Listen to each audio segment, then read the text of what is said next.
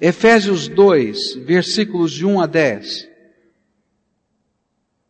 A palavra do Senhor nos diz assim na carta de Paulo aos Efésios, capítulo 2, versículos de 1 a 10. Vocês estavam mortos em suas transgressões e pecados, nos quais costumavam viver quando seguiam a presente ordem deste mundo e o príncipe do poder do ar, o espírito que agora está atuando nos que vivem na desobediência. Anteriormente, todos nós também vivíamos entre eles, satisfazendo as vontades da nossa carne, seguindo os seus desejos e pensamentos. Como os outros, éramos por natureza merecedores da ira. Todavia, Deus, que é rico em misericórdia, pelo grande amor com que nos amou, deu-nos vida com Cristo, quando ainda estávamos mortos em transgressões, pela graça vocês são salvos. Deus nos ressuscitou com Cristo e com Ele nos fez assentar nos lugares celestiais em Cristo Jesus, para mostrar nas eras que hão de vir a incomparável riqueza de Sua graça, demonstrada em Sua bondade para conosco em Cristo Jesus, pois vocês são salvos pela graça, por meio da fé. E isto não vem de vocês, é dom de Deus, não por obras, para que ninguém se glorie, porque somos criação de Deus, realizada em Cristo Jesus, para fazermos boas obras, as quais Deus preparou antes para nós as praticarmos. Quero orar com vocês antes de a gente meditar nesse texto. Pai querido, ajuda-nos a compreender a tua palavra. E mais do que isso, Pai, aplica a tua palavra aos nossos corações. Pai, se a graça do Senhor, esse presente tão grande, ela, Senhor, está à nossa disposição, abre os nossos olhos, abre o nosso coração, Ajuda-nos a compreender, e não somente a compreender, mas a vivenciar o poder transformador da tua graça. É aquilo que oramos em nome de Jesus. Amém e amém. Nesse texto nós encontramos o apóstolo Paulo nos ensinando o que o homem é por natureza e o que ele pode vir a ser mediante a graça de Deus. E estudamos que a primeira coisa que o texto diz a respeito do homem, que ele é por natureza isso, ele é alguém que está morto. E estudamos o que significa isso na Bíblia. A Bíblia nos diz que esta morte é o princípio de morte que está dentro das nossas células. E eu disse que é a primeira certeza e única certeza que temos na vida, desde que nascemos, é que um dia vamos morrer porque o nosso corpo, ele tem essa capacidade de se desenvolver, mas ele está já morrendo desde que nós nascemos. Mas não somente isso, eu disse que morte tem a ver também no sentido espiritual. Nós estamos separados de Deus como um defunto está num caixão e alguém chega perto e conversa e chora e passa a mão e ele não é capaz de responder e ele não é capaz de sentir, ele não é capaz de falar. E Deus tem falado conosco de muitas maneiras e nós nos tornamos mortos espiritualmente. Não sentimos, não ouvimos e não reagimos. Como é que essa morte se processa? Ela se processa através de duas coisas que o texto diz transgressões e pecados. Transgressões é quando eu ultrapasso uma barreira que foi previamente estabelecida para o nosso bem. E eu dei o exemplo de uma criança pequenina, que a mamãe diz, olha, não põe a mão na chapa do fogão porque você vai se queimar. E esse é um limite estabelecido para que ela não se machuque. E Deus faz a mesma coisa conosco. Mas nós vamos testando e testando e testando todos os limites achando que isso é sucesso, isso é capacidade, até o dia em que descobrimos as tragédias da nossa própria vida. Mas de outro lado, a Bíblia fala que nós morremos por causa dos pecados. Os pecados são quando nós não conseguimos atingir o alvo. E se de um lado nós nos sentimos tão vazios entre o fracasso e o sucesso, nós estamos nesse meio vivendo essa distância de Deus que a Bíblia chama de morte. Mas que mais o homem é por natureza? O texto da palavra de Deus continua a descrever o homem. E ele diz que o homem não é apenas alguém, o ser humano que está morto espiritualmente, mas ele está escravizado. Olha só o que a Bíblia diz no versículo 2: nos quais costumavam viver quando seguiam a presente ordem deste mundo e o príncipe do poder do ar, o espírito que agora está atuando nos que vivem na desobediência.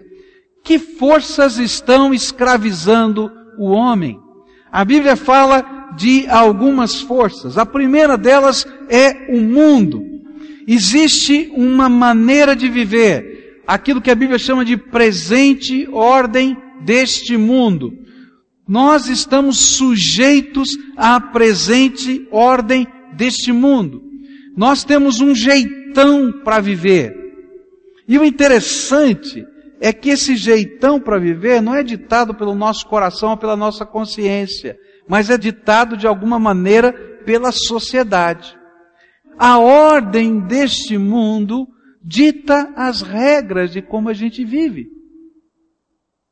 A nossa cultura, a nossa sociedade, os meios em que nós vivemos, eles vão forçando, forçando, lembra da transgressão, própria cultura vai forçando e forçando os limites.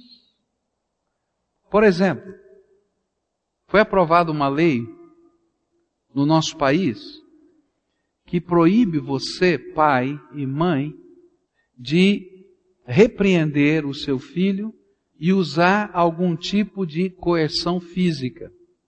A Bíblia diz: não retenha a vara ao seu filho. Agora, se você der uma palmada no seu filho, você pode ser preso. Eu não quero dizer que eu sou favorável ao espancamento de crianças, não entendo errado. Mas existe uma ordem dentro desse mundo que diz o que podemos fazer, o que não podemos fazer, de que jeito podemos fazer, quando podemos fazer, e nós vamos sendo escravizados pela, por esta ordem do mundo, por esse jeito de viver. E de repente você se sente o homem mais fracassado, ou o mais cheio de sucesso, não por valores importantes da vida, mas se você pode andar desfilando com uma Ferrari vermelha. E eu fiquei pensando assim, quando é que esse homem pode usar esse carro? Custa uma fortuna, se alguém der uma encostada nele não tem seguro que pague. E mais, e se alguém rouba, então ele só pode andar domingo de manhã para dizer, tem uma Ferrari vermelha porque o resto do tempo deve estar guardado em algum lugar muito seguro. Mas quem está dizendo que isso é importante? Esta ordem do mundo. E mais, esta ordem do mundo, a Bíblia diz que está sendo controlada por Satanás. Diz que seguiam a presente ordem deste mundo e o príncipe do poder do ar, o espírito que agora está atuando nos que vivem na desobediência, é que estava controlando tudo isso. E dizendo o que pode, o que não pode, o que deve, o que não deve. Eu via na televisão outro dia uma reportagem onde alguns pais diziam assim: olha, nós sabemos que os nossos filhos começam a transar com 12 anos, com 15 anos de idade, e então já conversamos com eles. É muito perigoso eles ficarem pela rua, então quando quiserem transar, nós cedemos o quarto da nossa casa, do marido e da esposa, para eles transarem. E eu fiquei pensando, que coisa maluca é essa? Que maturidade tem essa criança? E depois nós choramos a gravidez na adolescência. Mas quem está dizendo para a gente que isso é legal, que é bom? Existe uma ordem, um jeito de pensar, está sendo manobrado por alguém, por uma inteligência, que usa os meios de comunicação, que usa a cultura de uma terra e escraviza aquele povo. E é nesse sistema controlado por Satanás que nós estamos inseridos, todos nós. E daí nós vamos viver opressão política, um sentimento de repúdio de Deus, uma amoralidade, porque conceito da sociedade é que não existe qualquer absoluto, o certo e errado é simplesmente uma coisa de momento, depende do que está acontecendo. Não existem valores. E aí a gente vai ver uma sociedade que diz não às drogas, mas cujas instituições que deveriam proibir as drogas patrocinam, a começar pelas famílias. Eu ouvia um major da Polícia Militar do Paraná falando na televisão algum tempo atrás. O repórter então falou sobre o problema que estava acontecendo e com a prisão que houve de um garoto e, e etc. E aquele major então pegou o microfone e disse uma coisa tremenda. Ele disse assim: tudo bem, isso é, tudo é verdade. Mas onde estão os pais desses meninos que levam para estes lugares onde tem drogas, tem promiscuidade sexual, os seus filhos, largam lá onze e meia da noite, meia-noite e vão buscar seis da manhã. Onde vocês estão com a cabeça? Vocês já entraram nesse lugar? Major falando para a sociedade curitibana. Agora, quem está dizendo para a gente que é legal levar os nossos filhos lá, que isso que nós devemos fazer, que é o normal? Existe um sistema de valores e a Bíblia diz que esse sistema de valores está controlado por quem? Por Satanás. A gente olha para esse sistema de valores e vai percebendo como nós estamos perdidos, escravizados, não somente por tipo de cabelo, isso não tem problema, mas pelo tipo de vida. E de repente a gente vai, liga a televisão e não importa a hora do dia, ou da noite, a gente está vendo esse sistema de valores dizendo para os nossos filhos o que eles devem viver, como devem viver, como eles têm que trabalhar ou não têm que trabalhar, como eles têm que reagir, como eles têm que namorar. E muitos deles estão incentivando desejos, incentivando um tipo de vida que não tem sentido. E o pior é que a gente fica escravizado a isso. E nós perdemos a possibilidade de ter uma mente própria. E nós vamos sendo conduzidos pela cultura popular, da TV, das revistas e dos amigos. Todos fazem. Por que, que eu não posso fazer também? E meus queridos, esta é uma escravidão cultural que só Jesus pode nos libertar. E é por isso que quando a gente recebe Jesus como Senhor e Salvador da nossa vida, tem que haver uma mudança. Sabe o que é conversão, querido? Eu tinha um pacto. Poderia ser formal ou informal. Eu tinha um compromisso, uma cartilha de valores. E de repente eu digo, eu não quero mais essa cartilha de valores. Eu não quero mais esse compromisso. E eu abro mão desses compromissos e coloco a minha lealdade a Jesus e faço um novo pacto e um novo compromisso com Ele. E nesse novo pacto, o Senhor Jesus entra e me liberta da opressão do jeitão de vida desse mundo. E aí, meu querido, eu não estou nem aí se as pessoas gostam ou não gostam, querem ou não querem, aceitam ou não aceitam. Por quê? Porque há valores maiores dentro do meu coração que estão ditando o modo de viver na minha vida, na minha família, na minha casa, no meu dia a dia. Quanta gente escravizada por um sistema de vida que não vale nada. Escravizada pela marca de roupa que usa. Você conhece gente assim? Eu conheço. Escravizada pelos pensamentos dos outros, que os outros pensam que eu tenho que fazer do jeito que eu tenho que fazer, como eu tenho que fazer. Está na hora de a gente viver uma liberdade que é a graça de Deus dirigindo a nossa vida. Segunda coisa que o texto diz que nos escraviza, e essa é mais forte. Ele diz que o diabo nos escraviza. Esse príncipe das potestades do ar, que fala o versículo 2, é Satanás. Este é o espírito que opera nos filhos da desobediência, diz a Bíblia. É Ele que está energizando as vidas, as intenções, os pensamentos e as atitudes dos homens nessa sociedade. E agora eu quero dizer uma coisa para você. E essa talvez seja a coisa mais difícil da gente acreditar. Não existe lugar neutro. Ou você está debaixo da graça de Deus, dirigido pelo poder do Espírito Santo de Deus na sua vida, ou você está sobre a tirania desse mundo, desse sistema de valores, e debaixo da orientação de Satanás na tua vida. Agora, sabe o que a Bíblia diz? A Bíblia diz que Satanás só veio para fazer o quê? Matar, roubar e destruir. E olha para a sociedade de hoje. Olha para as famílias. Olha para os casamentos. Olha, o que está acontecendo? O que está acontecendo, gente? Tem alguma coisa errada. Atendo algumas famílias eu vejo algumas coisas, gente. Você já viu uma adolescente de 13 anos, 14 anos, com um bebê no colo, sendo mãe? Eu já vi. E eu olho para aquela menina, é uma criança. Eu digo, tem alguma coisa errada. Ou então quando você vai numa casa e vê a família toda arrebentada, quebrada, machucada, gente chorando para um lado, doendo do outro lado. Eu já vi isso por causa de adultério, mas já vi isso por causa de trabalho. Só trabalho. E aí não tem tempo para mais ninguém dentro da casa. Já vi isso com crianças.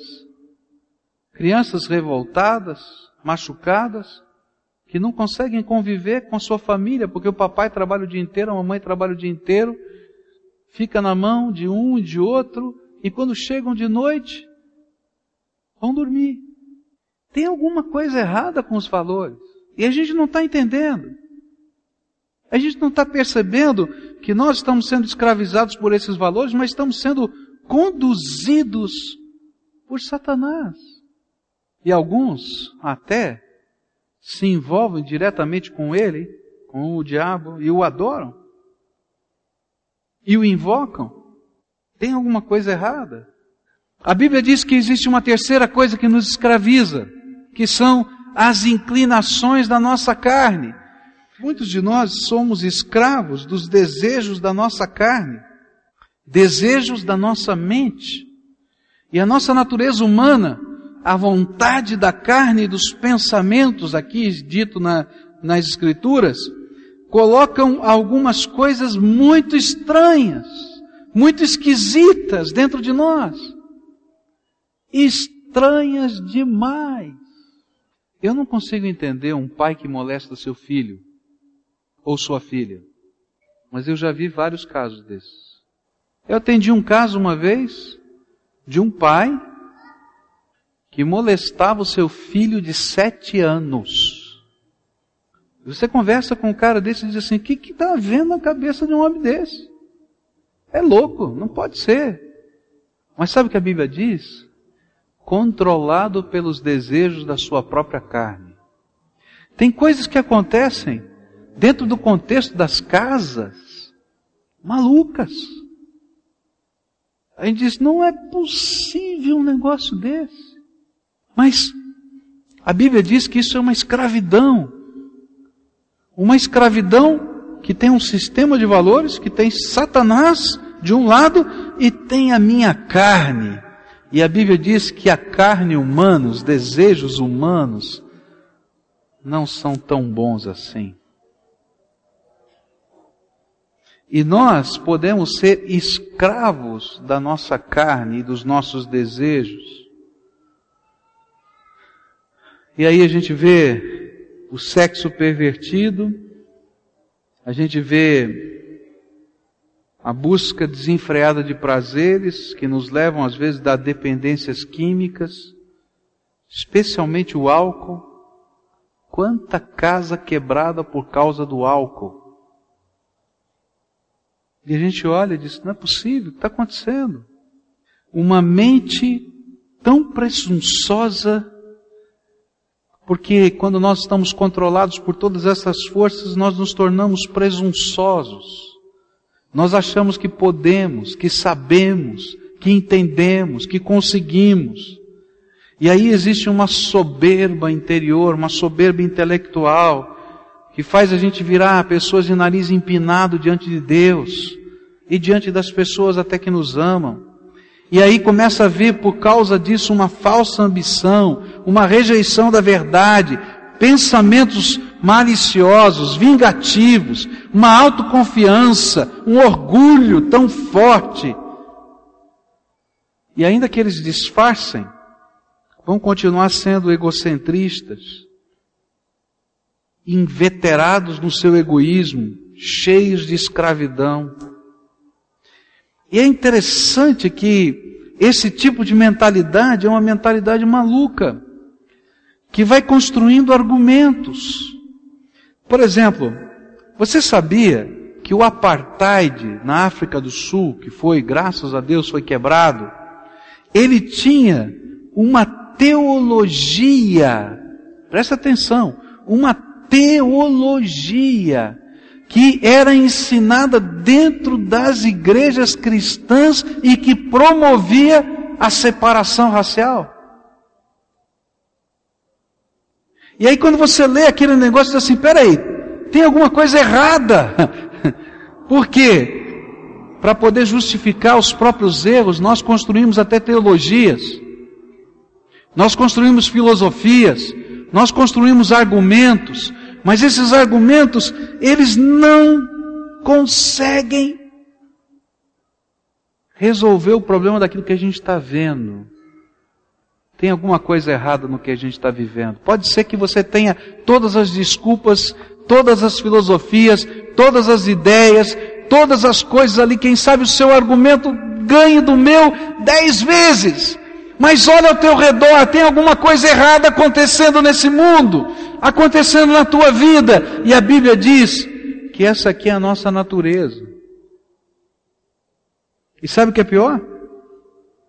A Bíblia diz que isso tudo tem uma consequência. Olha só o versículo 3, diz assim: Anteriormente todos nós também vivíamos entre eles, satisfazendo a vontade da carne, da nossa carne, seguindo os seus desejos e pensamentos como os outros, e éramos, por natureza, merecedores da ira de Deus.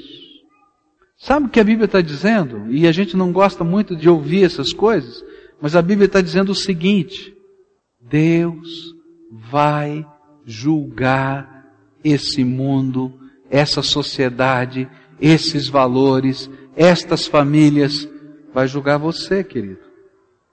E se a gente está vivendo dentro desse sistema, conscientemente ou inconscientemente, a Bíblia diz que nós nos tornamos filhos que merecem a ira. Ou seja, a Bíblia vai explicar isso em tantos lugares.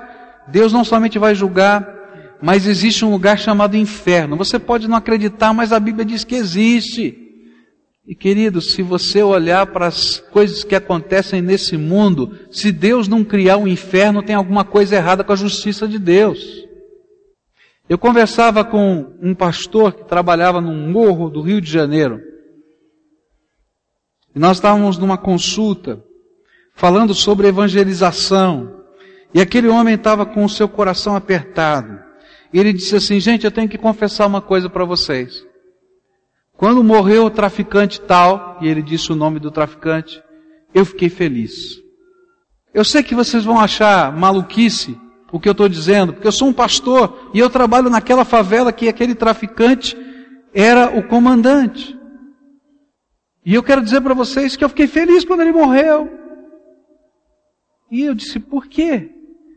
Ele disse assim, sabe, naquele lugar do morro não tem lei, não tem ordem, não tem justiça, não tem polícia, não tem nada.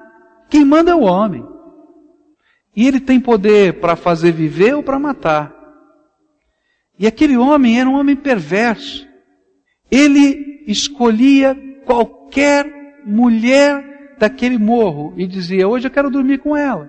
Não importava se era casada, se era solteira. E quantas vezes os seus soldados armados iam na casa e pegavam uma menina de nove anos e levavam para a casa daquele homem? E todo mundo sabia que não tinha outro jeito, ficava chorando, porque senão morria aquela pessoa e o resto da família. No dia em que aquele homem morreu, no morro teve festa, porque aquele algoz de todo aquele morro havia morrido. Deus tinha feito alguma coisa de justiça. Esse sentimento está no meu coração e está no teu. Agora imagina um Deus santo, quando olha esse mundo desse jeito, pervertido, ele diz: Filho, você é meu filho, mas eu não posso suportar a sujeira que está nessa terra. E por isso, a Bíblia diz: a Bíblia diz que a consequência natural dos nossos pecados é a morte. Que a consequência natural dos nossos pecados é o juízo de Deus. Que a consequência natural dos nossos pecados é um inferno. Você pode não acreditar nisso. Mas é isso que a Bíblia diz. E quando a gente olha para isso, a gente vai perceber que não tem outra solução, porque esse mundo está perdido. E aí então o texto muda de figura. E ele começa com o versículo 4. Todavia Deus que é rico em misericórdia, pelo grande amor que nos amou, Deu-nos vida com Cristo quando ainda estávamos mortos em transgressões. Pela graça vocês são salvos. Deus nos ressuscitou com Cristo e com Ele nos fez assentar nos lugares celestiais em Cristo Jesus. Ah, que Deus tremendo! E aí entra alguma coisa que eu não consigo entender. É graça.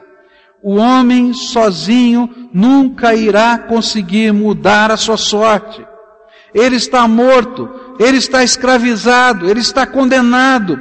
E então Deus entra outra vez e diz: Filho, eu tenho uma solução, e uma solução tremenda. E a solução é um presente, e eu vou chamar de graça. Favor que você não merece, que veio da minha misericórdia. E quando Jesus veio a esse mundo, nasceu aqui entre nós, ele morreu na cruz do Calvário, e lá na cruz do Calvário, ele recebeu os pecados de toda a humanidade sobre ele. E ele desceu ao Hades, diz a Bíblia, ao inferno, para tomar das mãos de Satanás duas chaves, a chave da morte e a chave do inferno. E ele ressuscitou ao terceiro dia, e a Bíblia diz que ele ressuscitou ao terceiro dia para que todo aquele que nele crê não pereça, mas tenha a vida eterna. E isso eu não posso fazer, você não pode fazer, é graça de Deus. E sabe o que, é que essa graça está fazendo? Olha só, se você antes era morto, você não podia sentir o Espírito de Deus falar com você. Você não podia entender as Escrituras sagradas. Você não podia entender a dimensão do reino de Deus. Agora, por causa da graça de Deus, quando você recebe Jesus como Senhor e Salvador da sua vida, Ele lhe dá vida. Sabe o que significa isso? Uma vida sensível à voz de Deus, mas uma vida diferente, uma vida nova. E é isso que a Bíblia diz. A Bíblia diz que nós nascemos de novo quando Jesus entra no nosso coração e uma nova vida, uma nova vida vem sobre nós. Eu pastoreei na cidade de São Paulo uma família que tinha vivido uma situação muito difícil. Um homem muito forte, pugilista, mas ele bebia. E além de beber, começou a usar outros tipos de drogas. E aí a casa dele começou a entrar numa confusão tremenda, ao ponto de um dia, na sua loucura, ele era um homem bom, mas sob a influência daquelas bebidas e drogas, um dia ele pegou o seu filho de cinco anos de idade e começou a enforcá-lo no lustre, com os fios do lustre da sala. E aquela mulher então arrancou aquela criança e ele bateu nela e ela saiu correndo, foi para dentro do seu quarto, trancou a porta, pulou a janela e fugiu de casa com dois filhos. Foi para a casa dos seus pais.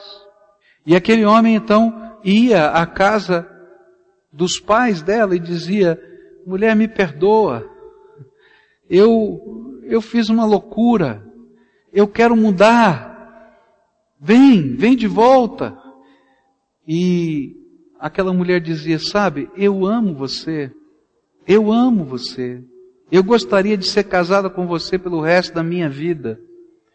Mas se eu ficar com você, e você já me prometeu tantas vezes que ia parar de fazer isso, de beber, de usar drogas, de disso, daquilo. Um dia você vai fazer uma loucura e não vai ter mais volta. Dessa vez você quase matou o nosso filho. Eu amo você, mas eu não posso ver você mais. Vai embora daqui. E aquele homem ficou profundamente consternado. O vizinho dele era um pastor. O vizinho dele então viu aquela situação toda e chamou aquele homem e disse: Quero conversar com você. E quero te dizer de alguém que é poderoso para transformar a tua vida e te dar uma nova vida. No começo ele não entendeu nada, achou uma doidice de pastor, esse negócio de nova vida, que nova vida, minha vida está uma desgraça. E ele começou a frequentar aquela igreja.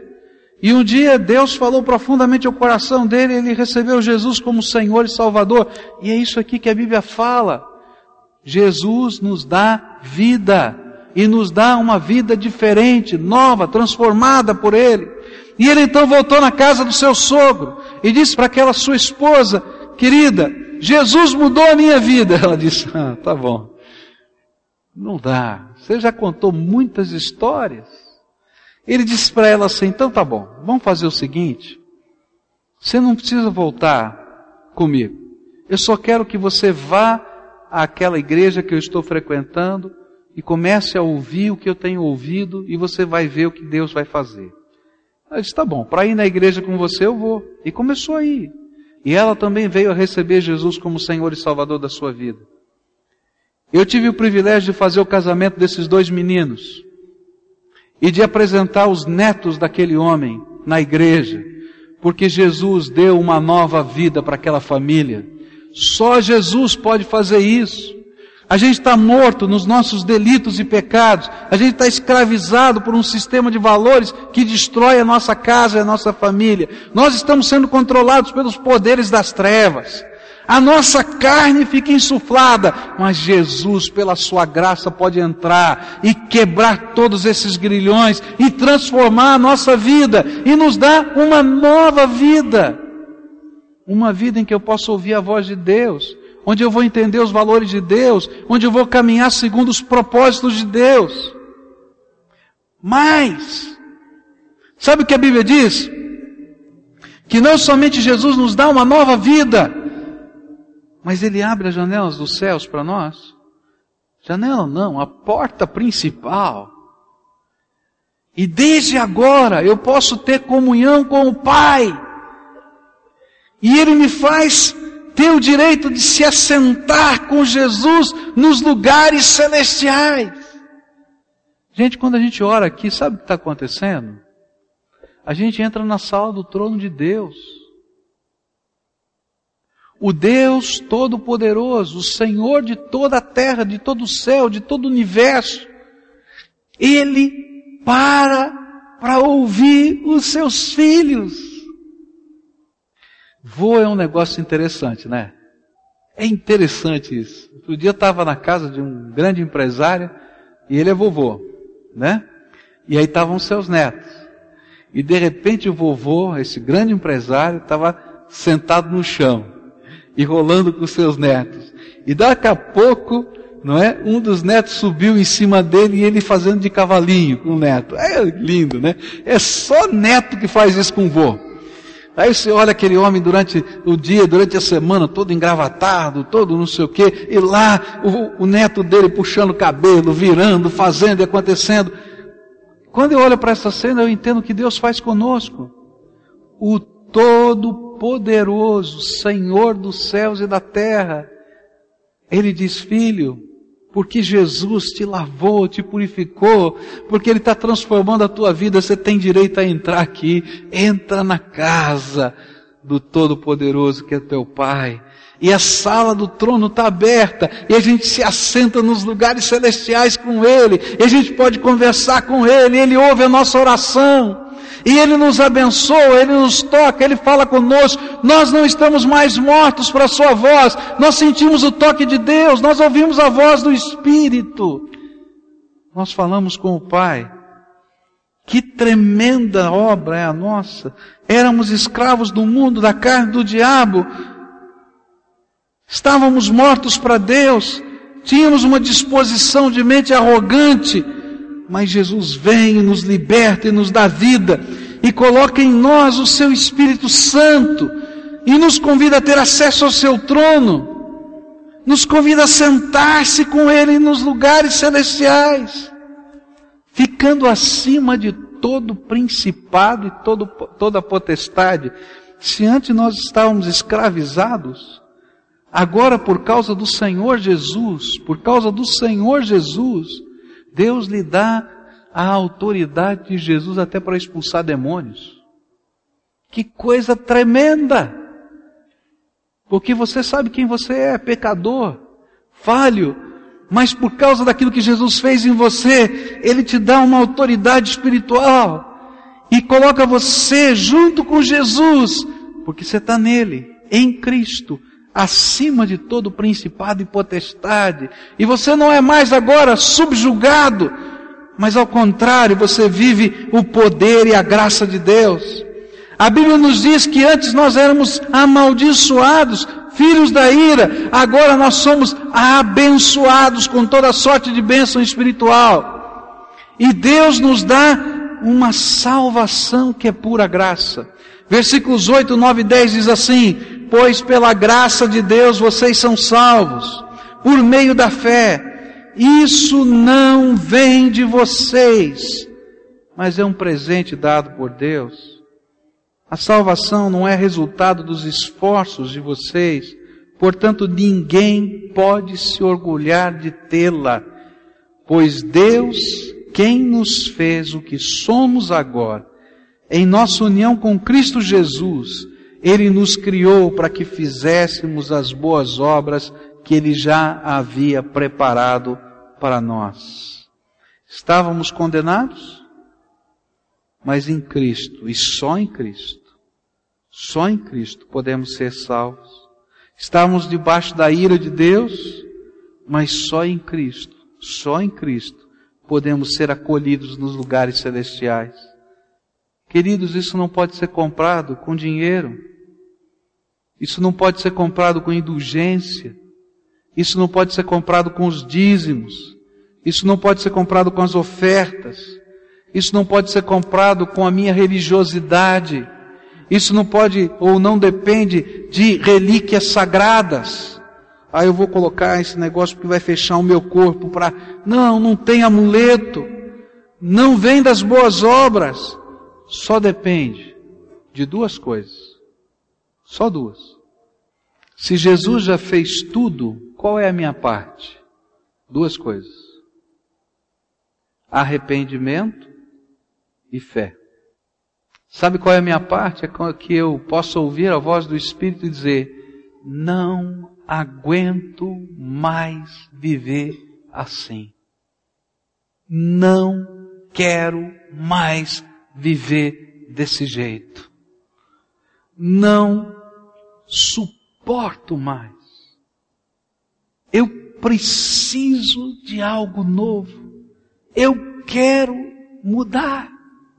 E querido, se não houver arrependimento, vai haver uma religiosidade mentirosa.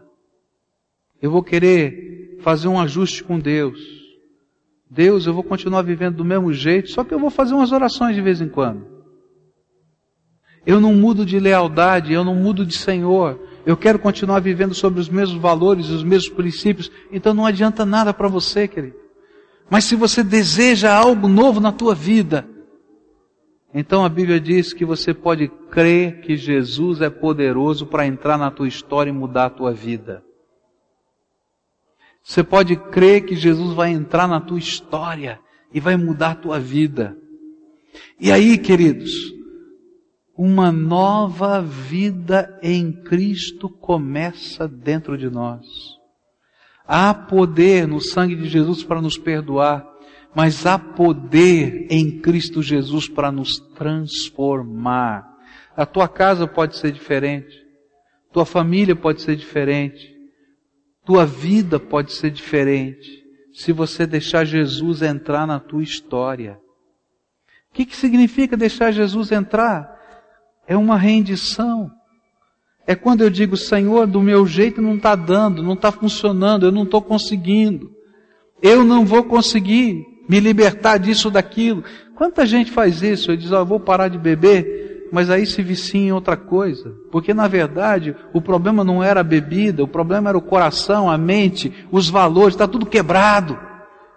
E vai continuar, e vai largar daquilo, vai entrar em outra. Porque o que você precisa é que a sua natureza seja transformada pelo poder de Deus. Que Jesus entre na tua história. Que os valores do reino de Deus transformem a tua vida.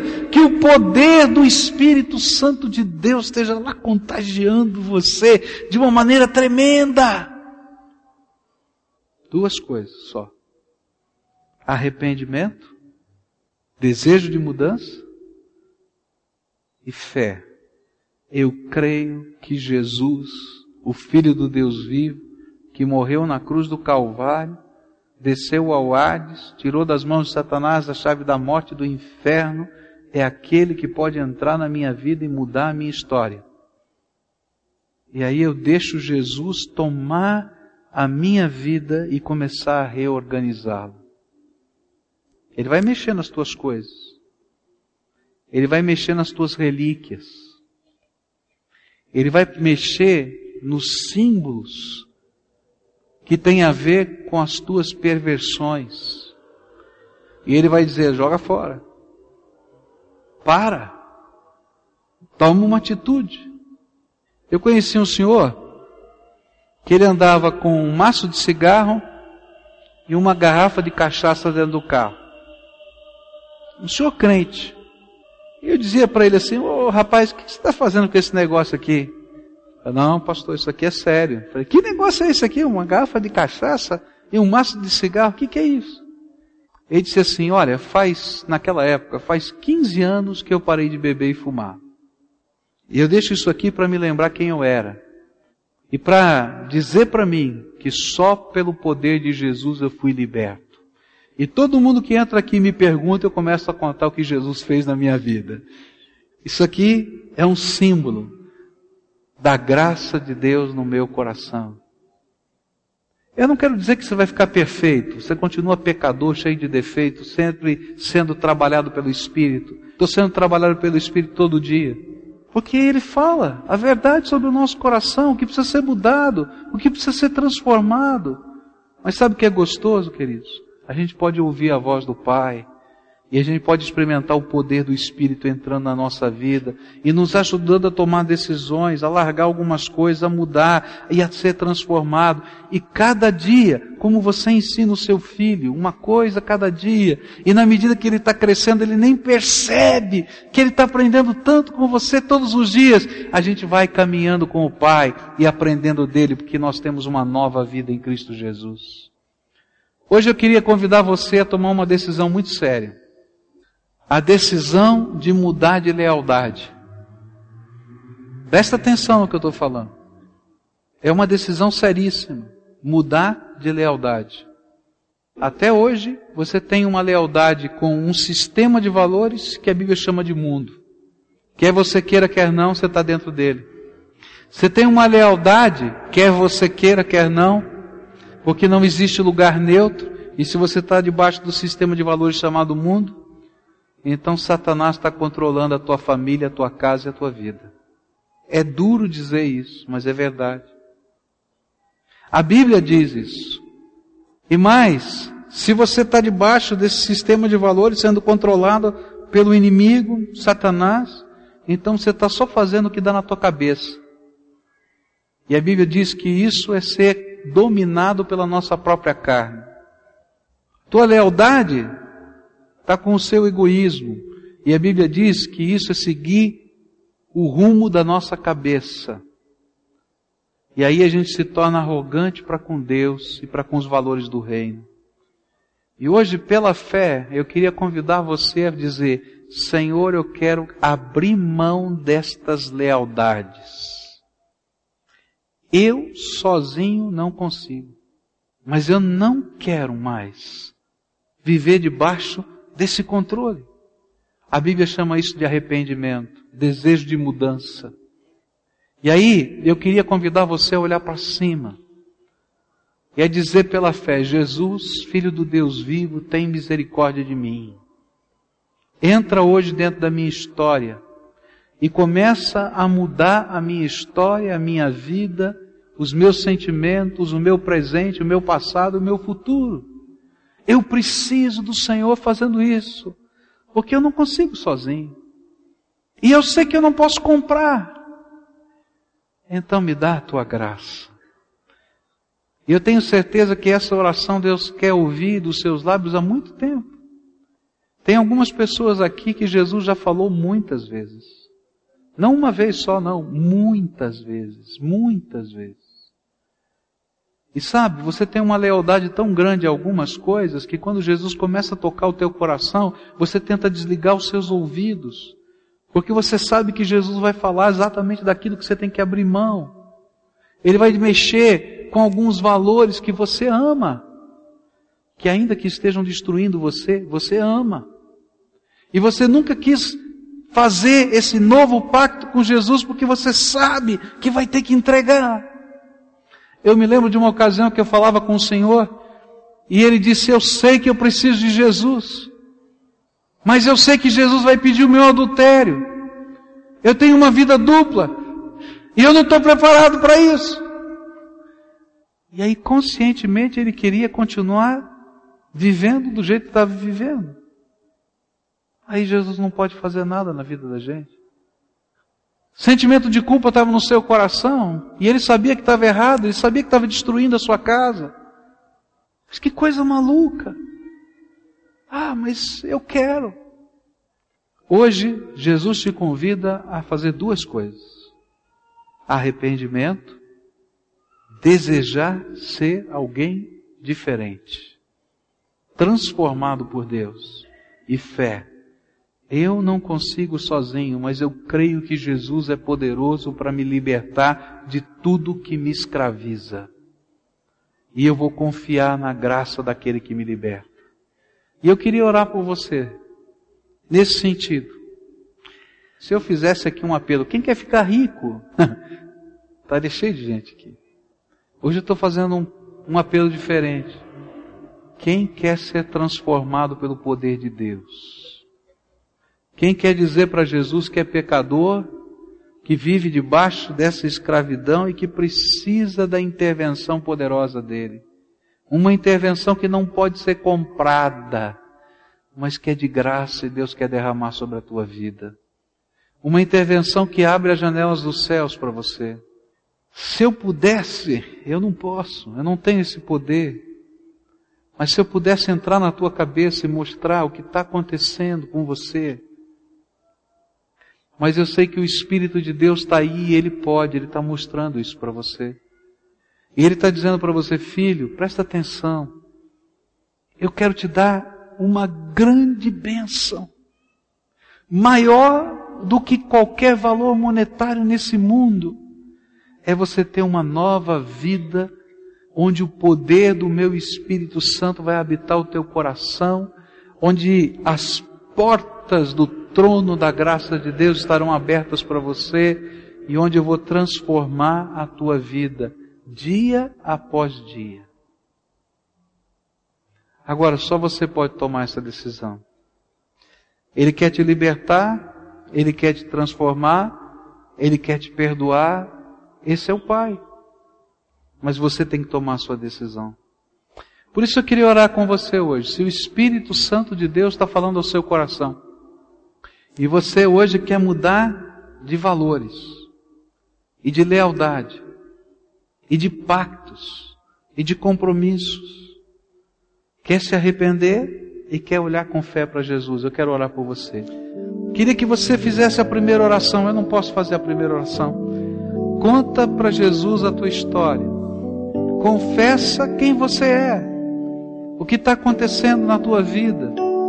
Os problemas, as dificuldades, os temperamentos, as coisas que machucam, as coisas que, que afetam as pessoas amadas.